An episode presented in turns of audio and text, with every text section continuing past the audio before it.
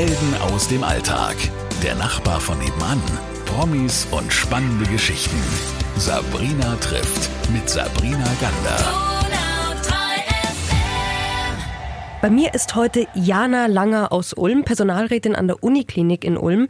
OP-Schwester und vor allem eine Dame, die seit mehreren Jahren schon auf den Notstand in der Pflege aufmerksam zu machen versucht. Jana, ist das richtig formuliert? Das ist sehr gut formuliert, ja. Wir hatten schon mal das Vergnügen, haben miteinander geredet und äh, auch da warst du jetzt nicht so, dass du gesagt hast, jawohl, wir haben es geschafft. Es gab ja mal einen offenen Brief von dir auch, ähm, der publiziert wurde. Da geht es einfach um den Notstand, der in der Pflege herrscht, bundesweit. Wie ist denn jetzt Stand 2021 im Frühjahr die Situation? Ja, im Prinzip kann man sagen, es hat sich was verändert. Leider nicht zum Guten. Im Grunde ist die äh, Situation natürlich auch durch Corona ähm, extrem verschärft. Im gesamten Gesundheitssystem muss man eigentlich sagen. Also nicht nur in den Kliniken, nicht nur für die Pflege. Da ähm, kommt es halt besonders zum Tragen, weil in den letzten Jahren extremst Pflegepersonal abgebaut wurde. Und äh, das kriegen wir einfach jetzt zu spüren. Also auch die Bemühungen, die Herr Spahn die letzten Monate, Jahre hatte, seit seinem Amtsantritt, äh, haben leider nicht dazu geführt, dass sich irgendwas verändert hat, weil äh, das Grundproblem nicht angegangen wird. Also das ist das, welches? Ja, wir, wir machen hier eine Symptombehandlung und äh, das Grundproblem ist eigentlich die Finanzierung. Die äh, steht auf etwas merkwürdigen Beinen, sage ich jetzt mal. Die Finanzierung des kompletten Systems oder die Finanzierung äh, des Personals? Nee, das ist eigentlich das gesamte System, was meiner Meinung nach falsch finanziert ist. Und ähm, besonders in den Kliniken durch die Fallpauschalen ähm, äh, sind wir quasi, ähm, also ich sage immer, wir sind eine Fabrik und keine Gesundheitseinrichtung mehr. Und ähm, ja, wir müssen Geld verdienen. Und da ist der Fokus, Krankheit zu behandeln, eher nachrangig. Das ist bitter. Das ist sehr bitter, ja. Auch sehr belastend. Wie geht's dir denn in der aktuellen Situation mit Corona, mit, mit all dem, was wir in den letzten Monaten, in dem letzten Jahr erlebt haben? Also zum einen ähm, genieße ich eigentlich den Zustand, äh, ich mag nicht so viele Menschen um mich herum. Ich bin jetzt auch nicht so der Weggeher, dass ich abends irgendwie so den Trubel brauche. Ähm, das genieße ich eigentlich so den Abstand, den die Menschen auch voneinander, ähm, also Respekt auch bringen. Das ist für mich sehr angenehm. Die andere Seite ist natürlich, dass ich sehe, wie ähm, meine Kollegen und Freunde auch leiden und ähm, natürlich äh, familiäre Probleme dadurch auch. Äh, mein Mann ist auch direkt betroffen, Kurzarbeit äh, bringt natürlich auch Probleme mit sich, logischerweise. Und diese Probleme haben natürlich eine massige Anzahl äh, einfach Existenzängste und äh, das ist schon sehr äh, belastend und ähm, die Aussicht nach äh, auf Besserung ist einfach nicht da. Das ist, glaube ich, so das äh, Hauptproblem daran. Also wenn man so de, das Licht im, im Tunnel einfach nicht mehr erkennt, äh, das macht äh, allen einfach zu schaffen. Das geht auch an mir nicht vorüber. Das glaube ich. Du bist Personalrätin an der Uniklinik in Ulm. Wie ist denn die Situation an der Uniklinik aktuell? Also sagen wir es mal so, wie ist das Klinikum durch die zweite Welle gekommen? Ja, die hat uns schon auch ähm, hart getroffen. Wir haben natürlich auch die gleichen Probleme wie im gesamten Bundesgebiet, äh, dass einfach Personal fehlt. Das merken wir natürlich ähm, genauso, also auch ohne Corona. Äh, aber äh, die erste Welle, die ging noch relativ glimpflich äh, an uns vorbei. Wir hatten natürlich auch äh, schwerstkranke Patienten. Aber die zweite Welle war schon noch mal mit voller Wucht. Also äh, die Anzahl hatten wir im Frühjahr nicht. Ähm, äh, die Patienten sind auch äh, kränker hat man ein bisschen den Eindruck. Die Behandlungsmethoden haben sich auch geändert. Also man musste sich auch umstellen von der Arbeitsweise her, weil man natürlich auch Erkenntnisse gewonnen hat aus der ersten Welle. Das alles in Summe äh, war auch bei uns, äh, sind natürlich auch Folgen, äh, die wir haben. Also meine Kollegen sind natürlich äh, da psychisch schon, schon sehr, sehr gefordert und da fehlt einfach auch die Unterstützung. Das ist aber auch wiederum äh, ein bundesweites Problem. Das konzentriert sich jetzt hier nicht nur auf Ulm, einfach weil ähm, ja Maßnahmen, um auch ein sogenanntes posttraumatisches Syndrom einfach äh, zu behandeln, äh, das ist in Deutschland gar nicht angedacht. Da sind andere Länder einfach äh, weiter vorne, die äh, so Programme haben, um den ähm, Kräften, die in den Kliniken stark belastet sind, auch psychisch. Das ist ja nicht nur eine körperlich schwere Arbeit durch die Schutzanzüge, sondern vor allem auch psychisch, wenn man sieht, dass Ehepaare innerhalb von Tagen versterben auf Station, das macht schon was mit einem. Und äh, da muss es dringend eigentlich äh, auch Unterstützung geben. Also richtige Programme, äh, wo meine Kollegen auch äh, im Grunde gezwungen werden müssen. Das hatte ich heute schon in einem Gespräch mit einer Kollegin, weil man ungern zugibt, äh, dass man einfach unter dieser Situation leidet. Aber das macht einen doch auch menschlich oder lässt einen menschlich bleiben, wenn man solche Situationen, solche Geschichten, die man da erlebt, so wie dieses Ehepaar, das da stirbt, dass man das verarbeitet, dass man mitleidet? Oder ist das nicht so. Ja, klar, das ist äh, menschlich, das ist Teil unseres Berufs. Äh, äh, das ist aber auch der Anspruch, den man an hat, dass man das alleine schafft. Und dieser Anspruch, äh, denke ich, ist falsch, äh, weil man braucht Hilfe. Also das kann man einfach nicht. Es, es gibt also, wenn man ein Sofa von A nach B trägt, holt man sich auch Hilfe, schleppt man auch nicht alleine. Und das ist eigentlich vergleichbar. Es ist aber nicht salonfähig. Also psychische Belastungen sind irgendwie so gesellschaftlich gesellschaftlich, gesellschaftlich nicht wirklich anerkannt. Und ähm, wenn man dann äh, Hilfe sucht, äh, hat es sowas von Versagen so ein bisschen. Mhm. Äh, und das ähm, ähm muss man einfach beachten. Also das darf man nicht vergessen. Das ist ähm, natürlich auch, äh, jeder sagt so, äh, in diesem Beruf äh, äh, bist du ja immer damit konfrontiert. Das ist ja jetzt nichts Neues. Äh, klar ist man damit konfrontiert, aber äh, diese Dimension darf man nicht vergessen. Das ist schon, ähm, also das Versterben äh, äh, der Patienten hat normal äh, schon eine Normalität für uns natürlich, aber ähm, unter diesem Zeitdruck, äh, unter diesen Schutzanzügen, unter diesem Personalmangel ist es ja nochmal eine völlig andere. Mhm. Ähm, Ein anderes Ausmaß, eine andere Dimension, wie du es gesagt hast. Ja. ja. Du wolltest oder willst vor allem ja auch auf den Pflegenotstand hinweisen. Was, was würdest du dir denn jetzt wünschen nach auch dieser Pandemie, was sich da ändern sollte? Mein Wunsch hat sich eigentlich nicht geändert. Also ich habe damals schon gesagt, ähm, ich möchte einfach wieder so arbeiten können, wie ich es auch gelernt habe. Und äh, das geht halt einfach nicht mehr. Ähm, mein, äh, mein Anspruch hat sich ein bisschen geändert oder mein ja, Wunsch, ähm, weiß ich jetzt nicht, wie man es formuliert, aber ich ähm, habe erkannt, dass der Pflegenotstand äh, nur ein Symptom ist. Und ähm, ich habe gelernt in der Krankenpflege, äh, dass eine Symptombehandlung nicht wirklich zielführend ist, sondern man das Problem erkennen muss und das behandeln. Und das Problem ist äh, in den Kliniken die Finanzierung durch die Fallpauschalen. Also und solange das so bleibt und solange man nur an den Symptomen rumdoktert, wird sich auch an der Situation für uns nichts ändern. Und ähm, es ist mittlerweile auch eigentlich in den Köpfen auch äh, bei den Ärzten angekommen, bei den Vorständen. Ähm, eigentlich sagt jeder das Gleiche. Und man hat auch schon versucht, ähm, indem er die Pflege aus diesen DRG-Pauschalen, also aus diesen Fallpauschalen herausgenommen hat, dagegen zu steuern, aber das reicht nicht. Es reicht bei weitem nicht. Also das hat nur Folgeprobleme wieder nach sich gezogen den Beruf an sich wieder attraktiv zu machen, ähm, dass einfach junge Menschen auch den Wunsch haben, diesen schönen Beruf zu, zu lernen äh, und da drin zu bleiben. Das ist eigentlich unser größtes Problem. Ähm, ja, da, da, muss, da muss was passieren, weil sonst, also ich sehe da äh, eine relativ äh, dunkle Zukunft, leider. Jetzt habe ich mitbekommen, dass es ähm, diese Corona-Zuschüsse, nenne ich es jetzt mal, an Pfleger gab, aber nicht an Krankenschwestern zum Beispiel. Stimmt es? Ja, man muss es anders formulieren. Also äh, der Begriff äh, Krankenpfleger, Krankenschwester und so das Gesundheits- und Krankenpfleger, äh, hier ist es zwischendurch mal, also diese Begrifflichkeiten werden zwischendurch äh, jetzt immer durcheinander geworfen. Der Herr Spahn hat am Anfang, ähm, als die erste Welle vorbei war, ähm, nur den äh, Pflegekräften äh, dieses, äh, diese sogenannte Corona-Prämie zugestanden, die in den ähm, stationären ähm, Altenpflegeeinrichtungen und in der ambulanten Pflege arbeiten. Die Presse hat daraus Pflegekräfte kriegen äh, 1500 Euro gemacht.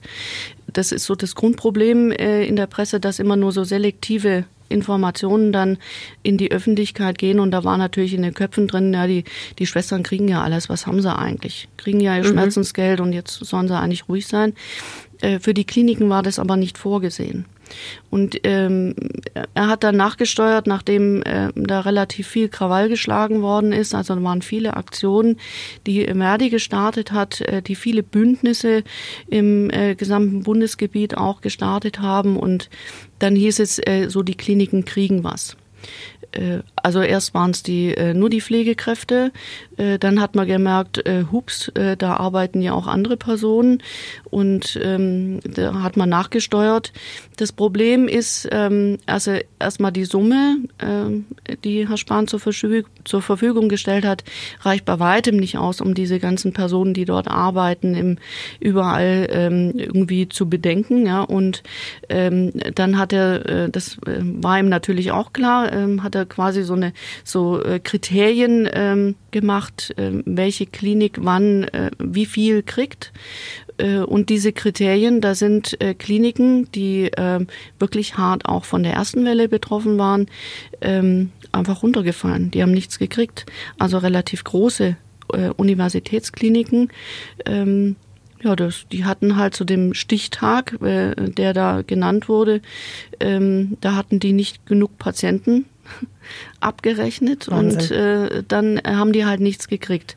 Äh, und also abgesehen davon, dass so ein Bonus äh, empfinde ich per se als äh, völliger Schwachsinn, der spaltet immer, egal wo, egal in welcher Situation, äh, würde man die Leute von Anfang an richtig bezahlen, äh, müsste, müsste man, man gar nicht. keinen Bonus zahlen. Ne? Genau. Ne? So sieht's aus, ja. Und ähm, ja, in Ulm, wir haben einen Bonus gekriegt. Ähm, auch das hat zu sehr, sehr äh, großem Unmut geführt, weil die Vorgabe war, dass die äh, Klinik sich mit den Mitarbeitervertretungen, also in dem Fall Personalräten, im Einvernehmen einigt. Ansonsten äh, hätten wir das Geld zurückzahlen müssen. Und äh, ja, wie äh, nach welchem Kriterium verteilt man jetzt hier? Du hast mehr Arbeit gehabt und deine Nase passt mir nicht. Und also das war unheimlich schwierig mhm. und äh, ist auch immer noch äh, wirklich der Aufreger. Äh, Musstest du mitentscheiden auch? Ja. Als Personalrätin schätze ich, oder? Ja, ich ähm, war mit dran beteiligt. Das war ähm, also ist sozial unangenehm einfach. Äh, ja, es ist asozial. Man ja. kann es einfach so sagen, wie es ist. Ja. Es ist eine asoziale Situation ja. gewesen, in die uns Herr Spahn da gebracht hat und ähm, finde ich auch nicht gut, weil natürlich entlädt sich der Unmut äh, auf den Mitarbeitervertretungen. Das ist ganz klar. Also äh, keiner würde die Klinikleitung äh, dranhängen. Das ist ganz klar der Personalrat. Das ist immer so. Das ist so. Ja. Du bist OP-Schwester am Uniklinikum in Ulm. Hast du Angst vor einer dritten Welle, vor dieser Mutation, Mutationen, die ja überall jetzt auftauchen, aufpoppen? Glaubst du, da kommt noch sowas? Ich habe keine Angst ich habe Respekt. Also äh, diese Mutation äh, verursacht natürlich äh, Ängste, wirkt der äh, Impfstoff, äh, wie, äh, wie krank kommen die Patienten an, äh, müssen wir wieder ähm, Kollegen abordnen in andere Abteilungen, haben wir wieder andere Arbeitszeiten, arbeiten wir wieder zwölf Stunden Dienste. Also das natürlich, das verursacht auch Ängste, aber primär ist es mal der Respekt vor diesem Virus, weil der wirklich ähm, der hat mal echt Wumms. Also ähm, wer sich den einfängt und entsprechend äh, Symptome kriegt, ähm, ähm, mit der Mutante, das ist, das ist schon nicht ohne. Also ähm, vor allen Dingen auch die Spätfolgen. Also ich habe unheimlich viele, die hatten relativ leichte Symptome, die mussten nicht in die Klinik. Aber die sagen mir heute noch, äh, also äh, gerade heute Morgen ähm, der Nachbar beim beim Schippen, der sagt zu mir, äh, boah, ich krieg gar keine Luft mehr und ich habe jetzt hier einen Meter äh, Grad äh, geschafft. Ja. Also die Leistungsfähigkeit äh, ist extrem eingeschränkt bei vielen. Und das hat natürlich auch Folgen in der Arbeitswelt. Ne, die, also viele können im Moment nicht arbeiten. Äh, ja, also das ja, macht Angst, ähm, aber bei mir ist, ich, ich bin geimpft, ich äh, bin einer der äh, Glücklichen, die äh, den guten Impfstoff noch abgegriffen haben. Äh, mhm. Na gut, du bist ja auch vor Ort, du bist ja an vorderster Front. Ja gut, ich arbeite auch in einer Abteilung, wo äh, Macht ents ja auch Sinn. Entsprechend ja. ähm, als OP-Schwester. Ja. ja. gut, äh, nicht alle OP-Schwestern sind natürlich äh, äh, immer, immer in dem äh, Gebiet äh, im Hals-Rachen-Raum so. Ich arbeite jetzt im HNO-OP hm. und äh, da ist natürlich äh, äh, klar, das äh, OP-Gebiet äh, begrenzt sich halt auf diese Stelle und da war ich schon sehr dankbar, dass ich da an vorderster Prio bin, äh, äh, um mich da abzusichern, weil ich habe äh, relativ alte Eltern auch ähm, die ich einfach regelmäßig besuchen will, ähm, betreuen will, den Essen bringen und so weiter. Und ähm, da war eigentlich, das war meine größte Sorge. Also meine größte Angst, dass ich meine Eltern anstecke. Verstehe ich absolut. Sag mal, Hast du trotzdem das Gefühl, weil dieses Land ist ja sehr gespalten jetzt, ja? Die einen sagen, macht endlich auf, lockert alles, gibt Perspektiven, ab was für eine Inzidenzzahl geht's? Ähm, und auf der anderen Seite sind die, die sagen, nee, zieht's weiter durch, wir kriegen das irgendwie gebacken. Er ist gefährlich, dieser Virus, und wir dürfen unser Gesundheitssystem nicht überlasten. Und ich glaube, dass die Zweifler auf der anderen Seite immer denken, ja, unser Gesundheitssystem war ja nie überlastet. Was war denn die Situation? Was ist deine Meinung? Was, was, was kannst du beiden Seiten denn vielleicht mitgeben? Ja, also zu beurteilen, ob unser Gesundheitssystem jetzt überlastet war, also ich, ähm, äh, das war schon eine Herausforderung. Es sind natürlich nicht diese Bilder, die wir von ähm, Italien ähm, erkennen, dass da die Leute irgendwie auf dem Gang sich gestapelt haben und äh, draußen gewartet haben, dass sie irgendwie äh, Sauerstoff von äh, äh von Mutti vorbeigebracht bekommen. Also äh, klar, diese Situation haben wir nicht. Ähm, wir haben aber auch ein anderes aufgestelltes Gesundheitssystem. Aber ähm, die Belastung, die äh, auf den äh, Covid-Stationen äh, waren, die war schon sehr, sehr hoch. Und ähm, man muss sich einfach vorstellen, wir sind nicht ausgelegt auf einen, ähm, wir haben keine Vorhaltekosten, die wir leisten. Das heißt, es ist immer nur so viel äh, ähm, Personal da, wie ähm, Patienten kommen könnten. Äh, und diese Personalbemessung ist ja gemacht worden außerhalb von der Pandemie. Das heißt, ähm, wenn in der Notaufnahme nur zwei Kräfte geplant sind, äh, uns kommen aber jetzt vier Patienten auf einmal, dann ist man überlastet. Und äh, dann muss man mitunter vielleicht auch Entscheidungen treffen, die man in einem anderen Fall anders getroffen hätte. Das muss man sich bewusst machen. Wenn man da so lapidar sagt, wir waren ja nie überlastet. Also äh, punktuell gab es sicherlich äh, auch Situationen, ähm, die ich als grenzwertig erachte und die nicht hätten sein müssen, wenn wir im Vorfeld äh, quasi ähm, auch mal akzeptiert hätten, dass eine Pflegekraft äh, vielleicht auch mal äh, einen Kaffee trinkt, weil gerade eben kein Patient da ist. Ähm, Gibt es das Bild überhaupt noch? Nee, das darf ja auch nicht sein. Also äh, das, das ist ja was, äh, wo wir schon ein schlechtes Gewissen kriegen, wenn wir nur äh, zur äh, Kaffeetasse greifen, weil das, äh, wir müssen ja immer arbeiten. Also äh, freie Zeit gibt's bei uns nicht. Und äh, wenn ich das äh, äh, sagen würde, äh, Mensch, heute habe ich mich mal mit einer Kollegin unterhalten, äh, da, da guckt mich, da guckt mich jeder so schräg an, so wie, dafür hast du Zeit. Ähm, ja, ähm, es muss aber auch sein. Äh, das ist aber eigentlich was, was uns nicht zugestanden wird und was auch in diesem Fallpauschalensystem zum Beispiel überhaupt nicht abgebildet ist.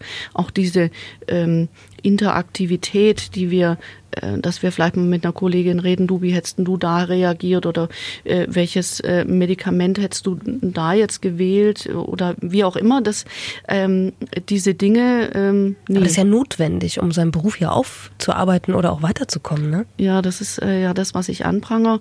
Ähm, wir sind quasi immer in der Situation, dass wir erklären müssen, was wir arbeiten. Äh, das nervt mich schon immer. Also da kriege ich schon immer Plack, weil ähm, ähm, ja, wieso muss ich mich rechtfertigen, dass ich äh, von acht Stunden Arbeit auch exakt 7,5 äh, jede Sekunde ausgefüllt habe? Das ist aber das, was wir tun müssen äh, und auch. Aber wem gegenüber? Äh, der Bevölkerung, meinem, meinem Chef. Äh, ich muss ja alles dokumentieren. Mhm. Wenn ich da äh, zehn Minuten umsonst rumstehe, dann bin ich ja, ich bin überbezahlt. Also das, das geht nicht. Also es muss jede Minute ausgefüllt sein, damit man auch, das ist wie mit einem Band in der Fabrik, was stillsteht. Das ist ein Totalverlust.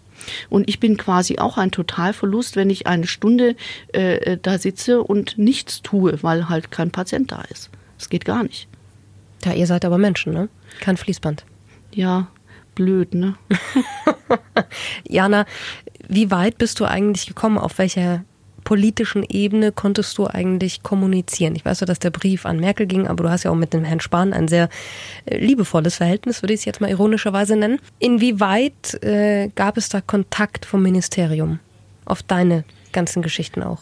Ja gut, also ich bin äh, dadurch, dass ich ähm, gewerkschaftlich sehr ähm, aktiv bin, ähm, hier in Ulm wir ein Bündnis gegründet haben und immer wieder Kontakt auch suchen äh, durch dieses Bündnis. Ähm, ähm, vor allem mit Lokalpolitikern.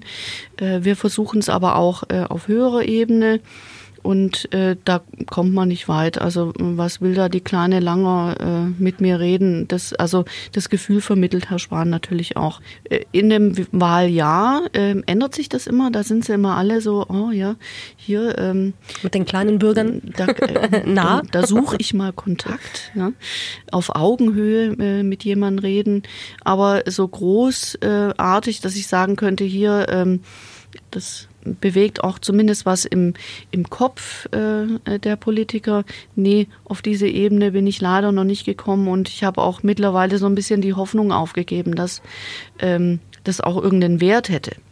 Also das ist ja das, ähm, ich, ich versuche es äh, im Moment eher im Kleinen, äh, weil ich gemerkt habe, ähm, dass mir das besser tut wie mhm. wenn ich mich drüber aufrege, dass ein mhm. Herr Heil, dem hatte ich auch geschrieben, ähm, bei der ähm, ersten Welle, als es um diese Zwölf-Stunden-Dienste ging, habe ich nie eine Rückmeldung gekriegt. Also noch nicht mal mehr über den Brief erhalten hat. Sehr schade eigentlich. Das hätte ich wenigstens gewusst, ob der Post, die Post funktioniert. Ja. Ich glaube, die Post funktioniert schon. Die Frage ist, ob dann immer eine Antwort kommt. Sag mal, ähm, ähm, Fallpauschale, du hast es jetzt ein paar Mal erwähnt, für alle, die eben nicht aus der Branche sind oder sich damit auch nicht auskennen. Kannst du es kurz und knapp vielleicht erklären, von was wir da sprechen? Ja, also jede Krankheit, jede Behandlung ähm, hat äh, eine Nummer und hinter dieser Nummer steht ein Wert. Ähm, also kurz erklärt, wenn ich in die Klinik komme und ich habe äh, eine Blinddarmentzündung, äh, dann weiß die Klinik, wie viel sie an mir verdient beziehungsweise wie viel sie auch Verlust machen würde, wenn ich jetzt als Patient komme, der ähm, Begleiterkrankungen hat, die man nicht abrechnen kann. Ähm, also irgendwie eine Immunerkrankung, die man halt mit beachten muss oder äh, wo bei mir die Narkose schwieriger wäre und teurer äh, oder länger und äh, ich vielleicht zwei, drei Tage länger in der Klinik bleiben müsste. Was eh nicht gewünscht ist, muss man dazu sagen, oder? Ja, aber das ist begründet durch die Fallpauschalen. Mhm. Also äh, ein Bett muss warm sein. Wer hat die eingeführt oder woher kommen die? Gut, der Hintergedanke von diesen Fallpauschalen war, ähm, wir hatten früher, ähm, hat man mit Krankenhaus äh, Tagegeld quasi gerechnet.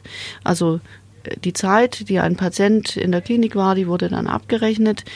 Äh, das wurde natürlich ausgenutzt. Klar, mhm. da hat man äh, Oma dann halt auch mal drei Tage länger in der Klinik gelassen. Kann man alles gut begründen, aber ist halt ähm, wirtschaftlich nicht besonders sinnvoll.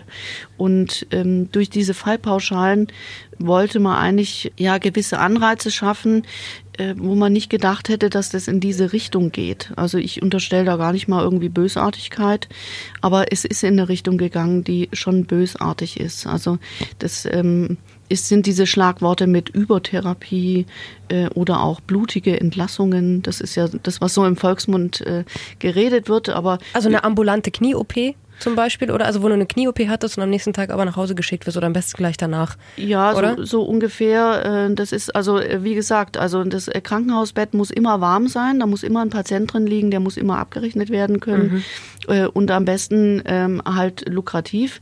Also der beste Patient ist eigentlich kerngesund. Ja. Da baut man irgendwas ein, was man gut abrechnen kann, der kann am nächsten Tag wieder heim. Das, das ist der liebste Kunde im Moment. Äh, und das ist das Fatale, weil äh, wir haben äh, eine wirklich hochwertige Medizin, wir sind toll in der Forschung, wir haben tolle Ärzte, die aber eigentlich Verkaufsberater sind, um ihre Maßnahmen zu verkaufen. Das ist eigentlich ein, das ist bitter. ein sehr ekelhaftes System. Es merkt aber der Otto-Normalverbraucher nicht, weil wenn der mit Problemen zum Arzt geht, will der ja Hilfe, der lässt sich alles verkaufen. Mhm. Das sind sehr dankbare Kunden. Und das kommt natürlich auch daher, weil Kliniken Geld brauchen. Oder woher kommt es? Ja, zum einen, äh, äh, klar, die äh, Klinik verdient am Patienten Geld. Ja. Äh, zum anderen ähm, ist die Finanzierung halt so ein bisschen, die Investitionskosten werden nicht geleistet von den äh, Ländern, also das ist ja wieder Ländersache. Äh, da kommt wieder die Problematik äh, unseres äh, föderalen Systems, was wir in der Pandemie auch schon merken, dass mhm. das föderale System da eher nicht dienlich ist. Das heißt, wenn ist. die Länder autark entscheiden dürfen? Genau. Und ähm, wenn die Länder ihren Investitionskosten nicht nachkommen, dann müssen die Kliniken gucken, dass sie äh, Privatinvestoren haben, ne? Ja, entweder private Investoren oder eben über die Kunden das mhm. Geld reinholen. Okay. Ja, da schließt sich dann der Kreis, dann ja. versteht man das vielleicht ein bisschen besser. Zum Abschluss meine allerletzte Frage an dich. Warum machst du den Job trotzdem noch gerne? Also ich bin mit Leib und Seele äh, OP-Fachkrankenschwester. Das war zwar nie mein Traumberuf, also ich bin in den Beruf äh, Krankenschwester reingerutscht, wie äh, weiß ich nicht. Also mein Vater hat äh, es mehr oder weniger das äh, erzwungen, weil ich wollte eigentlich äh, entweder äh, Tiermedizin studieren oder Kunst studieren, äh, aber Krankenschwester war jetzt nicht so meins. Aber ähm, ich habe in einem Praktikum im Pflegeheim äh, diese Arbeit, also ich wurde so wunderbar eingeführt von äh, einer Pflegekraft dort, die mir so Tricks gezeigt hat, so kleine wie wie, wie dankbar ähm, man Menschen machen kann mit ganz kleinen Kleinigkeiten als OP-Schwester, das ist natürlich, äh, ja, das ist total interessant. Das ist zwar körperlich sehr anstrengend auch, vor allen Dingen, weil man, wenn es lange OPs sind, aber äh, das ist fachlich einfach, das ist faszinierend, äh, äh wie so ein Mensch von innen aussieht.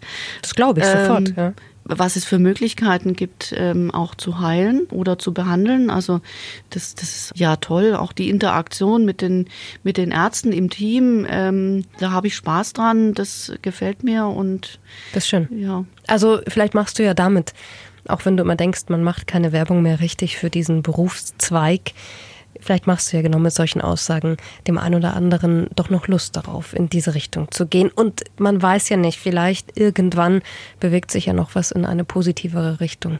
Wir dürfen die Hoffnung nicht aufgeben, Jana. Niemals. Eben. Mache ich nie. Also das wäre auch äh, wirklich fatal, wenn ich die letzten zehn Jahre irgendwie umsonst gekämpft hätte. Ja. Das denke ich auch. Also dann hoffen wir auf bessere Zeiten und hoffen überhaupt auf bessere Zeiten im Allgemeinen, was auch die Pandemie betrifft. Danke, dass du da warst heute und äh, vielen Dank für deine kostbare Zeit. Ich weiß, davon gibt es nicht so viel. Ja, vielen Dank. Helden aus dem Alltag. Der Nachbar von nebenan. Promis und spannende Geschichten. Sabrina trifft mit Sabrina Gander.